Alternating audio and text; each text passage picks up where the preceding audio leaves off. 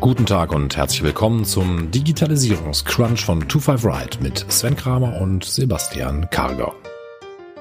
Mit hanseatischer Zurückhaltung informieren, sortieren und ordnen die beiden Digitalexperten mit ihrem Meinungsbeitrag die aktuellen Entwicklungen und Trends rund um die Digitalisierung und das Leben und Arbeiten von morgen. Und jetzt viel Spaß mit unserer Stellungnahme zu aktuellen Ereignissen.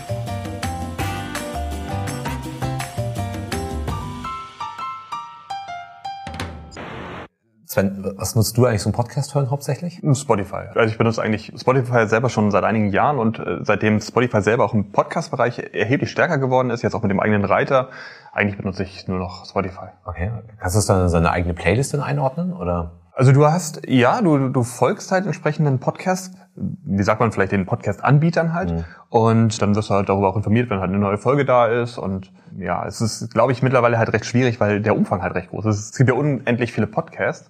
Und bei mir ist es halt häufig, ich habe irgendwie so meine vier, fünf Standard-Podcasts, die ich irgendwie höre, wo ich dann versuche auch regelmäßig die Folgen irgendwie zu hören. Hin und wieder höre ich natürlich irgendwie in was Neues rein, aber es ist schon schwierig, dort auf dem Laufenden zu bleiben, weil das Angebot einfach so groß ist. Wie ist es bei dir? Mhm. Ja, also ich nutze das ja hauptsächlich via Apple, ähm, mhm. also Apple Podcast. Und also an sich ist das super, wie, wie es dort ist. Man kriegt halt wenig Neues äh, vorgeschlagen und was ich ein bisschen problematisch finde, ist halt, ich glaube, das hat Spotify ein bisschen besser gelöst, dass man einfach ja eine, eine saubere Playlist irgendwie hat. Also ich kann ja sagen, was möchte ich jetzt irgendwie als nächstes unbedingt hören. Weil ich habe natürlich die Mediathek bei Apple Podcast, da habe ich alle Podcasts drin, die ich abonniert habe.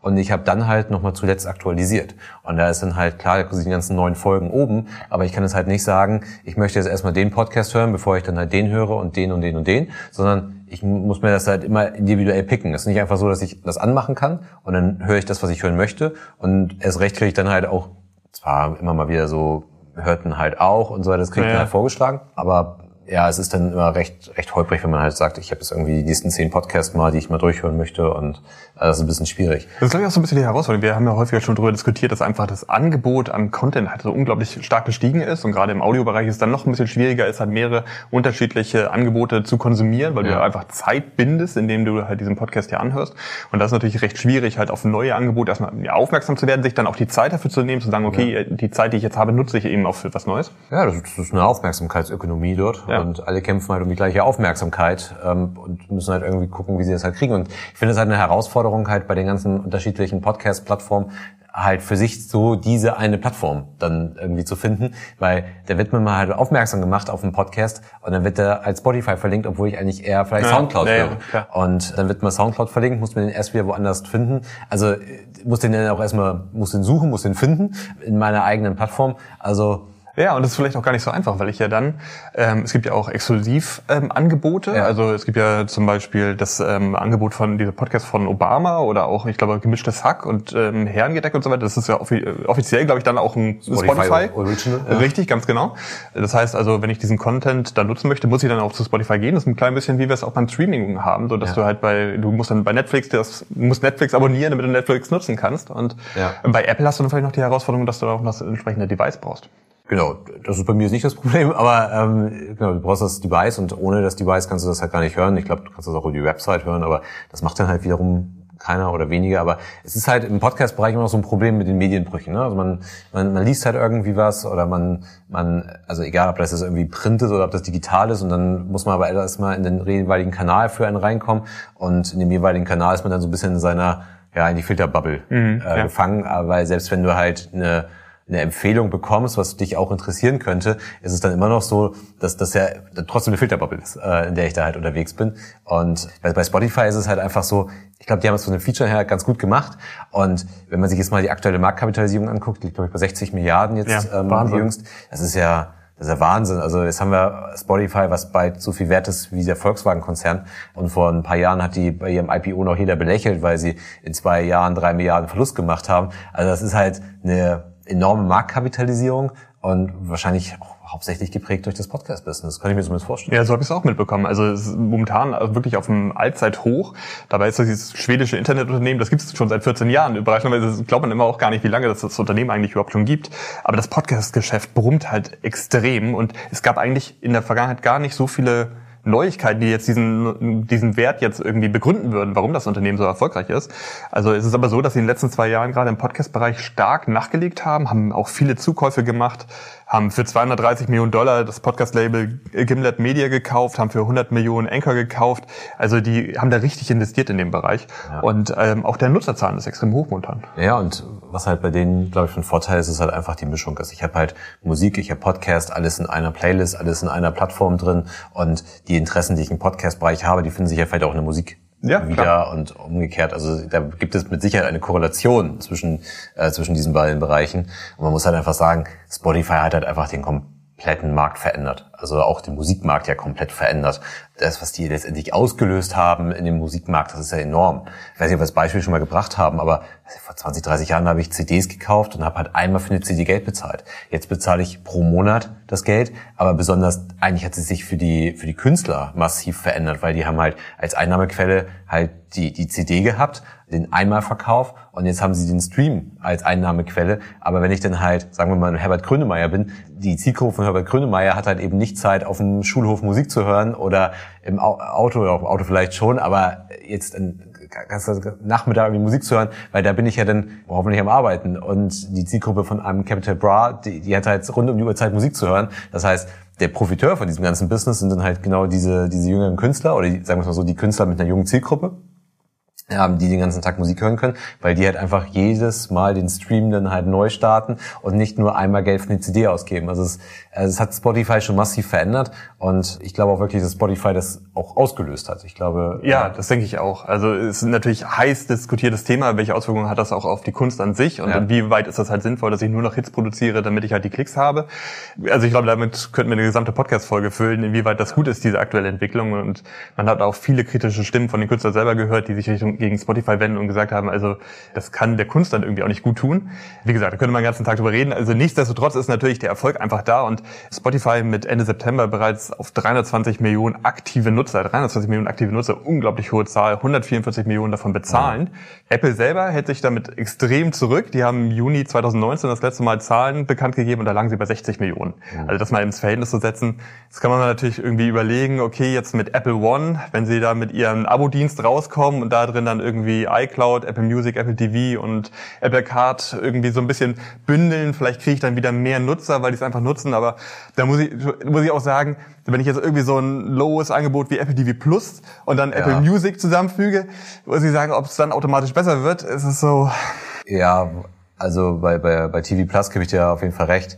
Aber was ich bei, bei Apple Music, was man dabei berücksichtigen muss, ist, ich glaube, man kann die Userzahlen nicht miteinander vergleichen. Ne? Also, weil dadurch, dass sie sind zwar ja mittlerweile offen, auch für andere Devices, aber es ist halt ja stark auf, dem, auf Apple Devices ausgerichtet. Das heißt, ich glaube, ich erreiche gar nicht so viel außerhalb des Apple-Kosmos und dann muss ich mir mal Apple mal Marktanteil, den Apple-Marktanteil angucken im Gegensatz zum Gesamtmarkt äh, von zum Beispiel Smartphones, Tablets und so weiter. Also das heißt, ich glaube, die potenzielle Zielgruppe ist schon mal deutlich kleiner und dann ist die Hürde ja dann doch noch relativ hoch, weil ich kann halt nicht mal Freemium reingucken, sondern ich muss ja eigentlich von der ersten Minute an Geld bezahlen. Und ich glaube, die Paid-User bei Spotify, die werden vermutlich dadurch kommen, dass sie irgendwann gedreht werden. Also das sind halt kostenfreie User und irgendwann sage ich halt, ich will die Werbung nicht mehr oder ja. will vielleicht andere Features nutzen oder irgendwie so. Dann drehe ich den, also dann dreht Spotify den User auf einen, auf einen Paid-User und bei Apple habe ich dann halt, sagen wir mal, ich bin vielleicht so eine Zielgruppe, die nutzt noch kein Streaming oder nutzt vielleicht äh, Amazon Prime Music, also nicht das Unlimited, sondern nur das Prime Music und sagt halt, jetzt will ich halt mal irgendwie dafür auch vielleicht mal was bezahlen oder es vielleicht mal intensiver testen oder so. Und dann ist die Hürde bei Apple relativ hoch. Also auch gerade wenn ich dann eine Familienfreigabe habe, nur auf Apple Music für 14,99 im Monat, das ist schon eine hohe Hürde. Deswegen glaube ich, dass die, die Zielgruppe potenziell viel, viel kleiner ist, die Apple erreichen kann, als die, die Spotify erreichen kann. Und auf der anderen Seite haben wir halt die Künstler, die halt viel lieber mit Apple kooperieren als mit Spotify. Spotify brauchen sie zwar, um die Masse zu erreichen, aber bei Apple verdienen sie mehr Geld. Weil dadurch, dass ich halt nur Paid-User habe, kann Apple natürlich den Künstlern viel mehr Geld für den Stream zahlen, als es Spotify kann. Und deswegen, ich glaube, beides hat so seine Daseinsberechtigung, ist, glaube ich, unterschiedliche Zielgruppen. Ich glaube, die kommen sich noch nicht mehr so unbedingt ins Gehege. Wobei wir vielleicht dann in die Situation aber kommen durch die Originals, dass ich halt, wenn ich sage, naja, ich höre halt, wie gut irgendwie gemischtes Sack ist oder ich möchte ganz gerne eine Obama-produzierte Podcast-Folge ja. hören, dann muss ich eben auch Spotify nutzen. Genau, muss aber nicht ein Paid-Konto haben, sondern kann auch, kann auch kostenfrei mehr angucken oder anhören. Da muss ich jetzt sagen, aber da ist Spotify doch noch nicht viel besser wie, wie Apple. Also wenn ich mir mal, es hat, glaube, Apple noch, doch, die haben natürlich auch Audio Originals, also gerade im Radiobereich und so weiter. Aber eher so Original im Sinne von, das ist jetzt nicht nur Content für Apple gemacht, sondern, also zum Beispiel die Musik, sondern das Drumherum ist dann für Apple gemacht, also zum Beispiel die Radiosendung. Aber die Originals bei Spotify, die sprechen mich persönlich jetzt nicht an. Also das hat alles seine Daseinsberechtigung und die bekommen dafür auch Preise für die Podcasts. Ja, aber das ist es, glaube ich, auch noch nicht so um die breite Masse abzuholen. Also ich glaube, gemischtes Hack ist jetzt noch nicht irgendwie, weiß ich auch die falsche Zielgruppe dafür, aber um die breite Masse wirklich abzuholen, da müssen sie noch ein bisschen was drauflegen. Ich glaube, das kommt. Also Spotify ja, ja. wird das machen, aber... Ich finde es ganz interessant, weil man eigentlich genau hier so diesen Gegensatz auch so mitbekommt. Du, du bist der Apple-Nutzer an dieser Stelle, ich bin der Spotify-Nutzer und ich glaube, aber ja. genau da ist ja die, dieser Unterschied und da kämpfen halt die beiden Unternehmen so ein bisschen an, äh, darum, ähm, die, die Zielgruppe zu bekommen. Vielleicht abschließend ähm, dazu nochmal, ich hatte noch eine Zahl gelesen, wir hatten ja gerade kurz erzählt, dass Spotify Anchor gekauft hatte und das ist so, dass insgesamt wurde über Anchor bereits 1,3 Millionen Podcasts bei Spotify veröffentlicht. Das sind 70 Prozent aller Spotify-Podcasts. Also wenn man sich mal diese Zahl anhört, ist es unglaublich viele, viele Podcasts. Ja, das ist, Produkte es da draußen gibt. Genau, das ist Wahnsinn. Alle versuchen sie es zu monetarisieren und so weiter. Enke hat ja auch so ein bisschen anderes Prinzip dort gewählt. Die nehmen ja kein Geld für das Podcast-Hosten, sondern verdienen letztendlich nur über Werbung, die dort eingestreut wird, dann halt Geld. Was glaube ich, auch in Europa noch nicht so gut funktioniert. Das ist mehr im englischsprachigen Bereich der Fall. Aber ja, es sind es ist Wahnsinn, was da passiert und gerade auch dieses Podcast-Business, ähm, das ist schon, schon enorm. Ich finde, ein ganz guter Übergang ist, du hattest gerade angesprochen, dass ähm, Spotify jetzt vielleicht eben hinbekommt, dadurch, dass das Angebot vielleicht interessant ist und die ähm, Kunden andere Features nutzen möchten oder werbefrei, dass sie dann halt zu bezahlten Kunden werden. Und ähm, vielleicht bringt uns das zum, zu einem anderen äh, Plattform, Portal, lass uns mal drüber sprechen, was es genau ist. Da ist es nämlich genau andersrum. Es fing nämlich damit an, dass ich eigentlich erst Geld bezahlen muss, um diese überhaupt nutzen zu können. Ja. Und zwar, also ich denke daran, dabei an OnlyFans, was aktuell halt ja ein, ein soziales Netzwerk wird, das unglaublich stark gewachsen ist in den letzten Monaten. Ja, ich glaube, es hat gerade dieses Jahr eine besondere Aufmerksamkeit bekommen. Ob das jetzt pandemiebedingt ist, weiß ich nicht, aber er hat schon eine starke Aufmerksamkeit bekommen. Es gibt es seit 2016, ist aber jetzt gerade in diesem Jahr wirklich massiv gewachsen. Also die Plan ist dieses Jahr ein Umsatz von zwei Milliarden. Die Zahl finde ich jetzt noch nicht gar nicht so hoch. Und die haben halt schon 500.000 täglich neue Nutzer. Richtig. Also es ist schon eine eine Wahnsinnszahl, zeigt grundsätzlich halt erstmal wieder, dass halt das ja, Social Media Business dann eben doch noch nicht vorbei ist und die, Marktanteile verteilt sind. Das haben wir eigentlich schon durch TikTok erlebt und erleben wir hier vielleicht, weiß ich nicht. Ich glaube, vielleicht sollten wir anfangs einmal kurz berichten, worum es genau geht. Also genau, es ist ja letztendlich eine geschlossene Plattform ja. ähm, und ich bezahle eigentlich meinen Creatoren Geld dafür. Twitch macht das ja auch nicht ganz anders. Also ich kann zwar Twitch konsumieren, ohne dafür Geld zu bezahlen, aber wenn ich den Leuten dann halt folgen möchte und so weiter, muss ich dann halt ja auch dafür bezahlen. Und hier muss ich dann halt auch die Creator die erstmal sehr, sehr unterschiedlich sein können, dafür für den Content bezahlen. Das können Prominente sein, das können Influencer sein. Ganz genau. Also ich werde ein Only-Fan dadurch, dass ich halt dafür Geld bezahle und kann dann exklusive Inhalte wie Fotos oder Videos halt konsumieren von diesen, von diesen Celebrities, aber auch von normalen Personen. Also jeder, der sich dort als Creator bereitstellt, dann ich würde bezahlen dafür und kann dann halt für das Geld bestimmte Inhalte konsumieren. Und es ist halt so, dass mittlerweile, also im März war die Zahl wohl noch bei 24 Millionen Nutzern, aktuell liegt sie bei 85 Millionen Nutzer und die haben eine Million Creator bereits. Ja.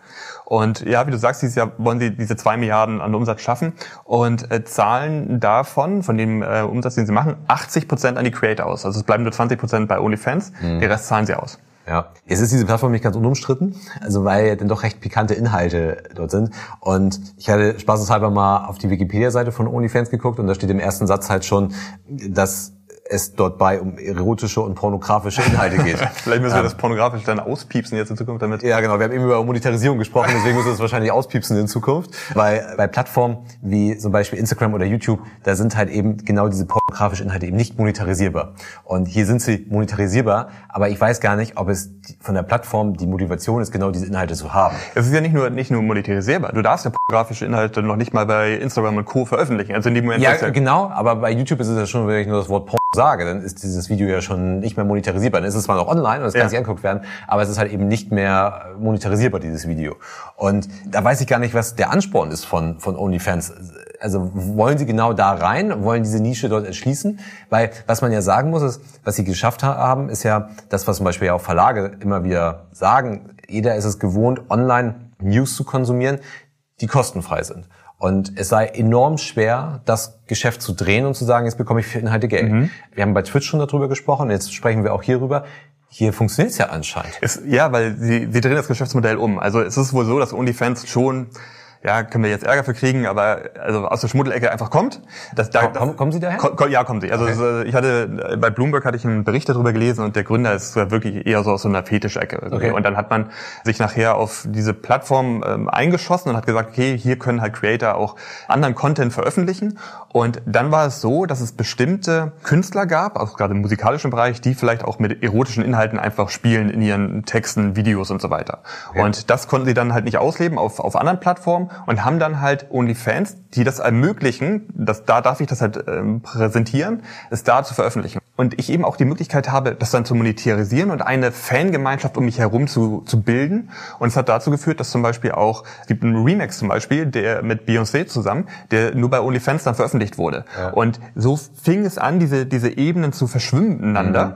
und dann etwas salonfähiger zu werden. Und ja. ähm, so habe ich das Gefühl, dass sich OnlyFans jetzt dahingehend halt wandelt, weil sie eben festgestellt haben, hey, auf einmal kommen wir aus dieser Schmuddelecke raus und... Weil, also nehmen wir zum Beispiel mal, nehmen wir mal KDB zum Beispiel. Es wird ja nicht darum gehen, Inhalte zu konsumieren, die ich sonst auf anderen Plattformen nicht habe. Also das würden nicht 85 Millionen Nutzer ausmachen, glaube ich. Also wenn ich halt nur aus dieser äh, Fetisch-Ecke komme, dann würde ich, glaube ich, nicht 85 Millionen Nutzer haben, die es halt genau KDB folgen, genau wegen diesen Inhalten.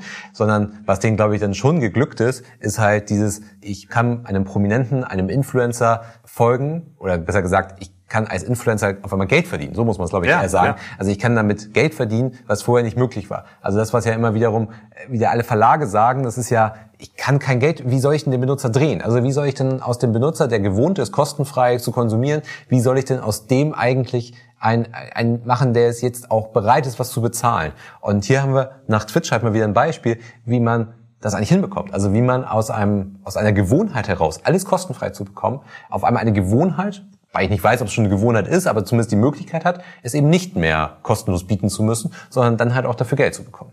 Ja, das ist richtig. Wir haben in der Vergangenheit schon mal darüber gesprochen, dass ich ja auch bei YouTube durchaus die Möglichkeit habe, zum Beispiel bestimmten Creatoren zu folgen oder sie zu mhm. abonnieren und dann auch ein, eine Art Mitgliedsgebühr zu bezahlen und sehe dann eine Premiere früher oder genau. ähm, kann halt auf bestimmten Content zugreifen. Und das ist wahrscheinlich auch dieses, äh, ich möchte dann als, als Nutzer, möchte ganz gerne halt äh, alles vielleicht konsumieren von diesem Creator, weil, weil ich den irgendwie toll finde, weil ich den folge, weil es mich einfach interessiert, ja. weil ich einen Mehrwert sehe und dann bin ich da bereit, für das Geld zu bezahlen. Ja. ja. Und das, das haben wir ja auch, wir haben eben über Podcast gesprochen, Patreon haben wir das halt auch. Also ich kann ja auch da als Künstler dann halt eben veröffentliche vielleicht einen Podcast gehört die komplett öffentlich und die letzten 10 Minuten oder 20 ja, Minuten, die packe genau, ich dann halt richtig. in eine Zahlschranke. Also kann ich halt vieles machen. Ich bin mal gespannt, wo sich, wo sich OnlyFans halt hinentwickelt, weil sie, genau wie du sagst, sie kommen aus dieser Ecke. Wenn ich das im ersten Satz bei Wikipedia lese, dann ist das halt schon ja, beschreibend äh, letztendlich. Sie werben halt mit relativ hoher Prominenz auch. Ne? Also mhm. Cardi B, Chris Brown, Tiger, Bastian Jotta, eine Georgina Fleur, vielleicht kennt die eine, der eine oder andere sie aus dem Sommerhaus der Stars. Also du kennst dich schon mal. Äh, äh, ja, manchmal, manchmal ist das hier Flurfunk, äh, diese okay. Sachen, äh, die hier in, in den Kaffeeküchen diskutiert werden. Also das sind ja alles ja eine gewisse Prominenz, die also wenn man sie überhaupt so nennen möchte teilweise, also kann die wirklich Unrecht tun, aber bei einer Georgina Fleur vielleicht, das, das passt dann halt schon ganz gut in diese Ecke halt rein. Und ich habe dazu auch mal einen Artikel gelesen und ich habe extra das Zitat nochmal rausgeholt. Die schreiben halt, äh, und da zitiere ich mal, die Entwicklung, die OnlyFans sogar quasi Amateur-Seite für die B- und C-Prominenz dieser Welt durchgemacht hat, kann man sich in vielen Fällen nicht anders erklären als durch die Gier nach schnellem Geld. Also das die Plattform hat schon ein gewisses Image. Und ich glaube, wenn sie halt noch stärker wachsen möchte und da ernsthaft eine, eine Konkurrenz zu den, ich sage es mal, etablierten Mainstream-Social-Media-Plattformen stellen möchte, dann wird sie halt irgendwie aus diesem Image, glaube ich, rauskommen müssen. Ja. Ähm, weil sonst wird das halt nicht mehr sein. Und wenn ich dann halt auch, äh, dann, ein weiteres Zitat, was ich noch gefunden hatte, für B- und C-Promis sowie mittelgroße Influencer, auch dieses mittelgroß, das ist schon sehr beschreibend, ist die Rechnung aber simpel. Ertrag geht über Risiko. Und ich glaube, wenn du als Plattform erstmal so ein Image hast, dann müssen sie halt wegkommen. Es ist eine beeindruckende Entwicklung, die die hinlegen, aber meine Einschätzung ist, sie müssen halt irgendwie dieses Image ablegen, oder? Sie planen wohl groß die Expansion, also Sitz, äh, aktueller Sitz ist ja London und sie wollen jetzt wohl nach Lateinamerika und Asien und bauen wohl auch selber einen Streaming-Dienst auf, äh, OFTV soll das sein und Ja, also die wahrscheinlich versuchen sie jetzt einfach die Stunde. Äh, gestreamt wird. genau, wahrscheinlich versuchen sie jetzt einfach die Gunst der Stunde zu nutzen. Ja, wir haben diese Entwicklung ja schon bei Tumblr eigentlich gesehen. Also ich glaube, Tumblr ist in den meisten Deutschen wirklich gar kein Begriff. Also es ist ja ein Blog-Service und da waren ja nachher auch nur noch verruchte Inhalte drauf. Und ich weiß gar nicht, wo Tumblr heute steht. Also ich glaube, die spielen nicht mehr eine Relevanz, aber waren halt mal ziemlich stark gehypt. Und deswegen, ich glaube, da müssen sie halt aufpassen. Ähm, also sonst kann das halt relativ schnell in die andere, wieder umschlagen, wieder umschlagen in andere Richtung gehen. Kommen wir mal von einem nicht so seriösen Thema zu einem bisschen seriöseren Thema und blicken mal nach Asien, genauer gesagt nach Singapur. Dort da hat die Regierung ein äh, Blockchain-Projekt aufgesetzt und investiert jetzt 8,9 äh, Millionen Dollar in die, ja eigentlich in Use Cases, in Beispiele in Projekte, also unterschiedlicher Ausrichtung innerhalb von Singapur. 75 Unternehmen beteiligen sich, glaube ich. Und man versucht da jetzt halt so in diesem Mikrokosmos Singapur halt Blockchain-Projekte aus dem Boden zu stampfen. Die Investitionssumme ist es nicht ganz so hoch. Also auch gerade wenn ich mir halt andere Projekte jetzt nicht im Bereich Blockchain, sondern wenn man allgemeiner vielleicht mal Distributed Ledgers halt sagt, anschaue, dann ist die Investitionssumme dann doch schon ziemlich gering. Aber ich glaube, es geht auch primär um Forschung. Also es geht gar nicht darum, jetzt halt sofort Unternehmen aus dem Boden zu stampfen, sondern Grundlagen zu schaffen, um da halt aufbauend dann weitere Projekte zu finden und weiterzuentwickeln. Ja, so habe ich es auch verstanden. Vielleicht nochmal ganz wichtig auch dazu, dass einfach Singapur selber als so eines der innovativsten Länder der Welt äh, zählt. Also mhm. ist vielleicht für uns gar nicht immer so oft auf der Karte, aber in Wirklichkeit ist es, Singapur hat eine hochentwickelte Marktwirtschaft und ist auch ein internationales Finanzzentrum einfach. Mhm. Es gehört auch zu den zehn wirtschaftsstärksten Ländern der Welt und das gesamte Land gibt sich sehr, sehr viel Mühe, also in die Forschung zu investieren, treibt Innovationen nach vorne, ist für Startups sehr, sehr interessant, macht, macht sehr, sehr viel in diesem Bereich. Und es ist eigentlich schön zu sehen, wie sie halt dieses Blockchain-Thema selber mit unterstützen wollen, die Forschung mit unterstützen wollen. Wie sie sagen, okay, klar, gerade natürlich Blockchain auch im Bereich von Logistik hatte ich gelesen, ähm, da soll das auch stark mit eingesetzt werden, für den Handel mit eingesetzt werden. Ja. Und das sind natürlich alles Themen, die auch für Singapur an diesem zentralen Standort unglaublich wichtig sind. Ja, und gerade halt Finanzzentrum, ich meine, wir führen da auch häufiger Gespräche, Diskussionen zu, kann ich eigentlich eine Blockchain betreiben ohne eine Currency? Also funktioniert das Blockchain-Netzwerk ohne eine Währung da drin mhm. zu haben? Und da kann es natürlich auch noch eine besondere Relevanz spielen. Also die Nachricht, die, die klingt eigentlich erstmal gar nicht so so wild, weil da tun sich 75 Unternehmen zusammen und investieren insgesamt irgendwie, oder die Regierung investiert in dieses Unternehmen halt knappe 9 Millionen Dollar. Aber gerade, glaube ich, in diesem Mikrokosmos und in diesem, also gerade Singapur, wie du sagst, als hochentwickeltes Land, als eine starke, starke Wirtschaft, starker Finanzsektor und es ist, passiert alles sehr konzentriert ja, dort und da ja. könnte so eine, so eine Keimzelle für Technologie halt entstehen an der Stelle. Deswegen, ich, ich finde das ganz interessant, weil es, wie gesagt, in diesem Mikrokosmos passiert. Also es ist kein großes Land, es ist ja. passiert irgendwie alles um die Bay Area herum. Also ich sehe das an dieser Stelle ähm, auch, wie du sagst, unabhängig von der Cryptocurrency. Es ist aber so, dass 2016 hat Singapur bereits in, dem, in das Thema Krypto schon angefangen, da zu forschen, hat auch eine eigene Kryptowährung nach vorne gebracht. Ich glaube, jetzt im Juni diesen Jahres sind sie damit fertig geworden. Uben heißt die, glaube ich. Und vielleicht nochmal dieser andere Punkt, weil du sagst, es ist auch sehr zentriert, sie sind auch sehr forschungsoffen. Das ganze Thema mit der Blockchain ist auch für sie interessant, um Talente anzuziehen. Also Singapur ist sehr, sehr interessiert, also es leben sowieso Menschen von der ganzen Welt dort mhm. und, und arbeiten dort an spannenden Themen und sind sehr daran interessiert, eben diese Talente nach Singapur auch zu locken. Und ja. das soll dem ganzen Thema auch nochmal eine Sichtbarkeit geben. Ja. Und wir haben ja eine starke Divergenz hier in Asien, wie ich finde. Ne? Wir haben halt hochentwickelte Länder und Märkte wie zum Beispiel Singapur oder wie in China, Japan, Südkorea. Aber wir haben ja auch an der Grenze direkt dann das Umgekehrte. Also was wir in Europa oder in den USA in den USA vielleicht auch, aber hier nicht so stark haben, haben wir da halt sehr ausgeprägt. Und wenn ich zum Beispiel mal in die Philippinen gucke, dann ist es ja so, dass dort, also Philippinen kurz geografische Einordnung, es ist ja in unheimlich viele Inseln ähm, aufgeteilt.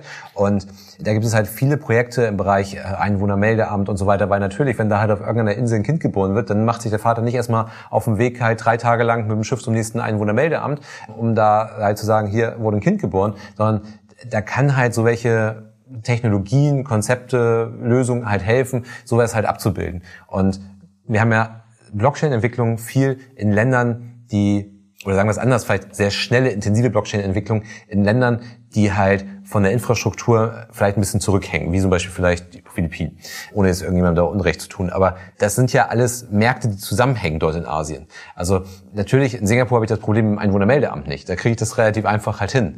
Aber ich Singapur muss ja auch über die Grenzen hinaus gucken. Und auch China muss über die Grenzen hinaus gucken. Und dann haben sie halt als, natürlich nicht direkten Nachbarn, aber es ist ja dann räumlich doch irgendwie in der Nähe, halt ein Land wie die Philippinen. Und dann müssen sie halt, wir werden halt im Finanzsektor, wird Philippinen wahrscheinlich in Singapur eine gewisse Rolle spielen, auch wenn es keine übergeordnete, aber eine ganz normale Rolle halt spielen. Aber wenn sich halt da eine gewisse Dynamik in den Philippinen ergibt, ist es halt für Singapur auch relevant. Genauso wie wenn halt in Philippinen halt irgendwas passiert, was für China relevant ist, oder in Thailand oder in Kambodscha irgendwas passiert, ist es halt für die umgebenden Länder halt relevant. Und deswegen glaube ich, ist das für Singapur gut. Und ich sehe da ein, ich sehe da wirklich ein Potenzial, dass Singapur da sagen kann, ja, das ist halt für uns so, ja, bei uns hier in den Mikrokosmos halt ähm, entwickeln wir da was.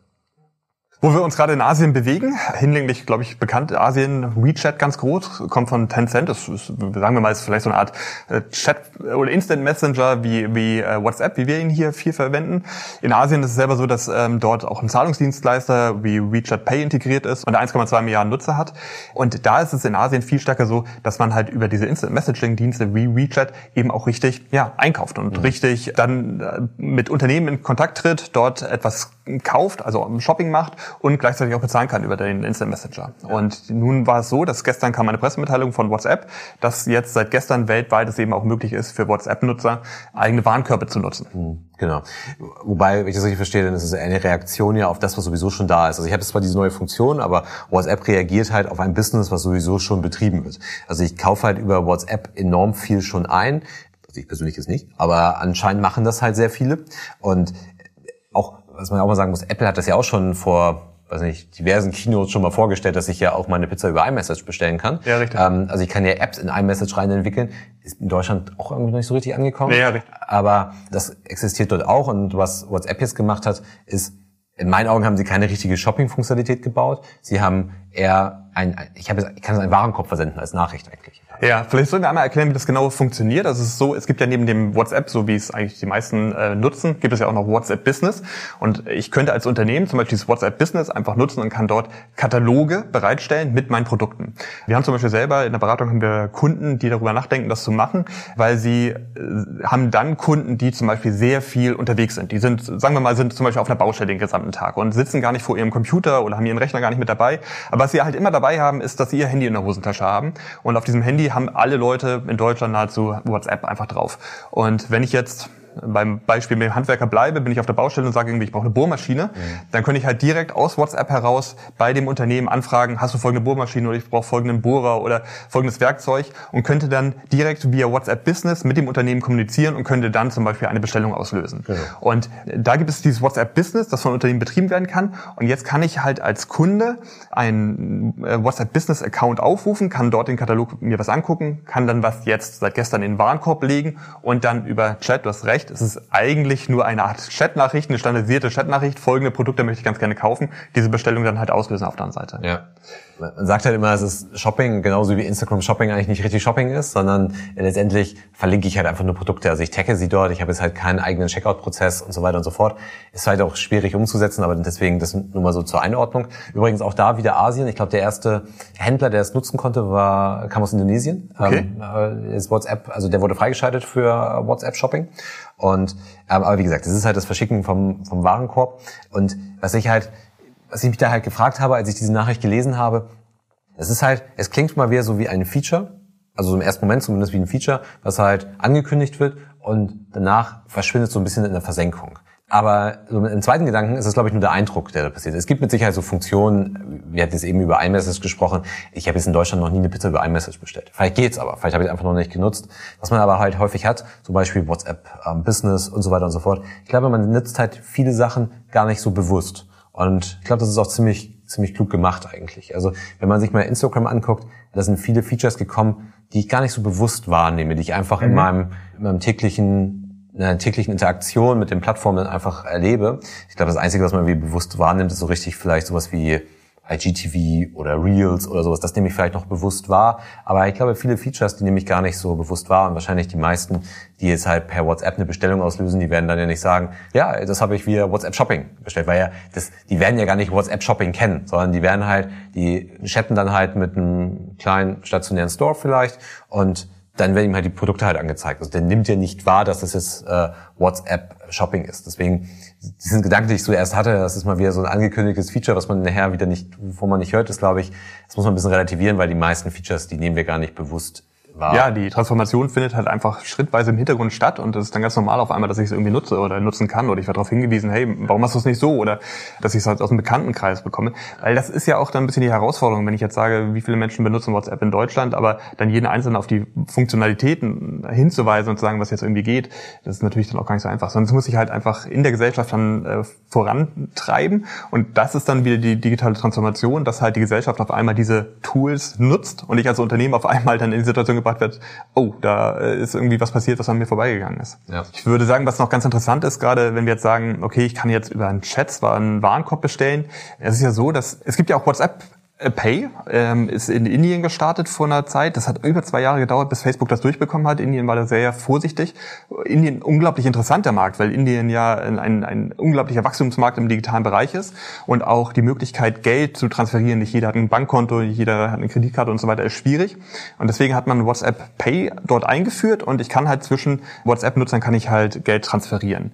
Und das geht aktuell, glaube ich, sind es nur 20 Millionen Nutzer. Das ist von der Regierung, glaube ich, so vorgegeben geworden, dass man sich an das Thema Thema rantastet. Aber neben dem WhatsApp Pay, hat vielleicht auch nicht jeder auf dem Schirm, gibt es auch Facebook Pay. Also mhm. Facebook selber hat das aktive Ziel, App-übergreifend, also Instagram, WhatsApp, Facebook, Facebook Messenger und so weiter, Zahlungsmöglichkeiten zu ermöglichen, also dass ich entweder in eigenen App oder eben über die Apps hinweg in der Facebook-Welt halt zahlen kann. Und dann hätte man halt immer noch Libra, das jetzt glaube ich Dime heißt. Ich habe es nur gelesen, ich habe es noch nicht äh, gehört, wie es ausgesprochen wird. Ich glaube, es heißt Dime, dass sie jetzt nach vorne, äh, dass sie weiter versuchen nach vorne zu treiben. Also dieses gesamte Thema Zahlung und Zahlen in der Facebook-Welt ist unglaublich wichtig für Facebook. Ja. Entsteht dann aber auch wieder, wie man Beispiel mit den Philippinen, in Märkten, die da halt nicht so gut aufgestellt sind. Also das ist, weshalb haben wir in einigen afrikanischen Staaten schon 5G-Ausbau, weil die keinen Kupfer in der Erde drin hatten. Und ähm, deswegen haben wir vielleicht in, in den Philippinen früher eine Blockchain fürs Einwohnermeldeamt als in Deutschland. Und deswegen wird halt ein WhatsApp Pay in Indien, weil du halt sagst, wenig Kreditkarten, wenig Bankkonten oder zumindest keine hohe Abdeckung dort, halt einfach Alternativen braucht. Und der Markt ist dann halt für so ein Feature viel größer, weil es gibt dann nicht, ach, da kann ich auch mal eine EC-Karte für nehmen. Ne? Mhm, also ja. das, das gibt's dann halt eben nicht. Und in Hongkong hat man eine ähnliche Entwicklung gemacht, die aber schon ziemlich lange halt her ist mit der Octopus-Card. Das ist ja so aus dem Nahverkehr heraus entstanden, dass man da eine Lösung brauchte. Und in Hongkong zahle ich ganz viel mit der Octopus-Karte, auch wenn ich einkaufen gehe und nicht nur meine Nahverkehrskarte. Also ich glaube, das sind so Entwicklungen, die dann halt von Innenmärkten gerade getrieben wird, die da halt Defizite haben. Mhm. Und deswegen vielleicht auch Indonesien, die jetzt halt, wo der erste Händler freigeschaltet wurde für WhatsApp Shopping und das eben halt nicht Deutschland ist. Aber finde ich halt ein bisschen schade, weil gerade diese Funktionen dann manchmal so an uns ein bisschen vorbeigehen hier, zumindest halt zu Beginn, und wir die halt nicht ausprobieren können. Vielleicht abschließend noch, äh, mich treibt ein Gedanke da um, wenn ich jetzt irgendwie sage, ich habe dieses Facebook Pay und habe Zahlungsmöglichkeiten, halt dann auch mein äh, App übergreifend. Das würde ja bedeuten, ich müsste ja, also wenn ich, wenn es wirklich um Geld geht und ich dort ein Konto hinterlege oder eine Kreditkarte hinterlege oder so, müsste ja mein Facebook-Account verifiziert sein. Also ich, es muss ja klar sein, dieser Facebook-Account gehört Sven Kramer und nicht mehr irgendwie ein Fake-Name, den sich irgendjemand überlegt hat. Und ich fange auch an, meine Accounts miteinander zu verbinden. Und das wird wahrscheinlich Facebook nochmal einen ganz schönen Push geben. Denn wenn ich auf einmal es hinbekomme, dass ich unterschiedliche Facebook-Accounts miteinander verbinde und verifiziere, das ist jetzt wirklich Sven Kramer, dann könnte das nochmal den, den Wert für Facebook erheblich erhöhen. Definitiv. Also da würde richtig Potenzial schlummern. Hat man ja auch schon mal versucht in, in Deutschland, WhatsApp und Facebook enger aneinander zu bringen, mhm. was ja dann datenschutztechnisch dann, ich weiß nicht, ist nicht abgelehnt wurde, aber ich glaube halt, ja, es starke Meinung dagegen gab und Facebook es dann nachher nicht gemacht hat. Aber klar, Facebook hatte halt ein Problem, dass halt die meisten dann nicht mehr mit richtigen Namen bei Facebook angemeldet sind und oder mit richtigen Namen, aber dann keine Daten und so weiter und so fort. Fake-Profile halt unterwegs sind. Und für, für Zahlung brauche ich die ja, Legitimierung. Also ja. da, da geht's dann nachher nicht mehr anders. Und dann kriege ich halt auch überall den, den Fuß in die Tür rein, weil natürlich jeder Staat auch sagt, nee, wegen Geldwäsche und so weiter darf ich das, also müssen wir dich natürlich legitimieren. Das ist natürlich Facebook, ihr dürft ihn legitimieren, weil sonst dürft ihr ja keine Zahlung ausführen. Genau, und diese Verifizierung, die wird wahrscheinlich dann über Facebook Pay direkt laufen und wird dann halt ja bei Facebook ja. liegen und dann appübergreifend oder äh, sagen wir Anbieter, äh, funktionsübergreifend verfügbar sein. Ja. Es wird interessant sein, wie sich es weiterentwickelt. Ja, jetzt hatten wir komprimiert, aber doch recht tiefe Themen. Und ich würde sagen, wie jedes Mal, wir versuchen die Diskussion in den Gruppen bei LinkedIn und Facebook weiterzutreiben und ja, wir würden uns da auf Austausch freuen. Ich freue mich auf die nächste Folge. Nächste Folge wird eine Weihnachtsfolge. Genau. Wir wollen äh, einmal schauen, welche Themen hatten wir im letzten Jahr, was hat sich irgendwie wie weiterentwickelt, Genau. was hat uns besonders berührt. Ein Jahresrückblick. Natürlich, natürlich. Es wird weihnachtlich das nächste Mal, kommt daher kurz vor Weihnachten raus. Und ja, dann würde ich sagen, bis dahin. Bis dahin, tschüss. Tschüss. Der Digitalisierungscrunch ist eine Produktion von 25 Right. Die Herren Karger und Kramer sind Gründer des erfolgreichen Beratungsunternehmens Liquam, aus dem 2020 die 25R Digital GmbH entsprang. 25 Right Digital steht für Veränderung und Digitalisierung. Wir liefern Inspiration, Impulse, Wissen und Austausch für die Themen von morgen. Wir berichten über Trends und Entwicklungen und schaffen damit eine Bereitschaft für anstehende Veränderung. Wir wollen Aufmerksamkeit für die Themen von morgen schaffen, befähigen und gemeinsam die digitale Transformation in der Gesellschaft vorantreiben. Lerne uns kennen unter 25r-digital.de.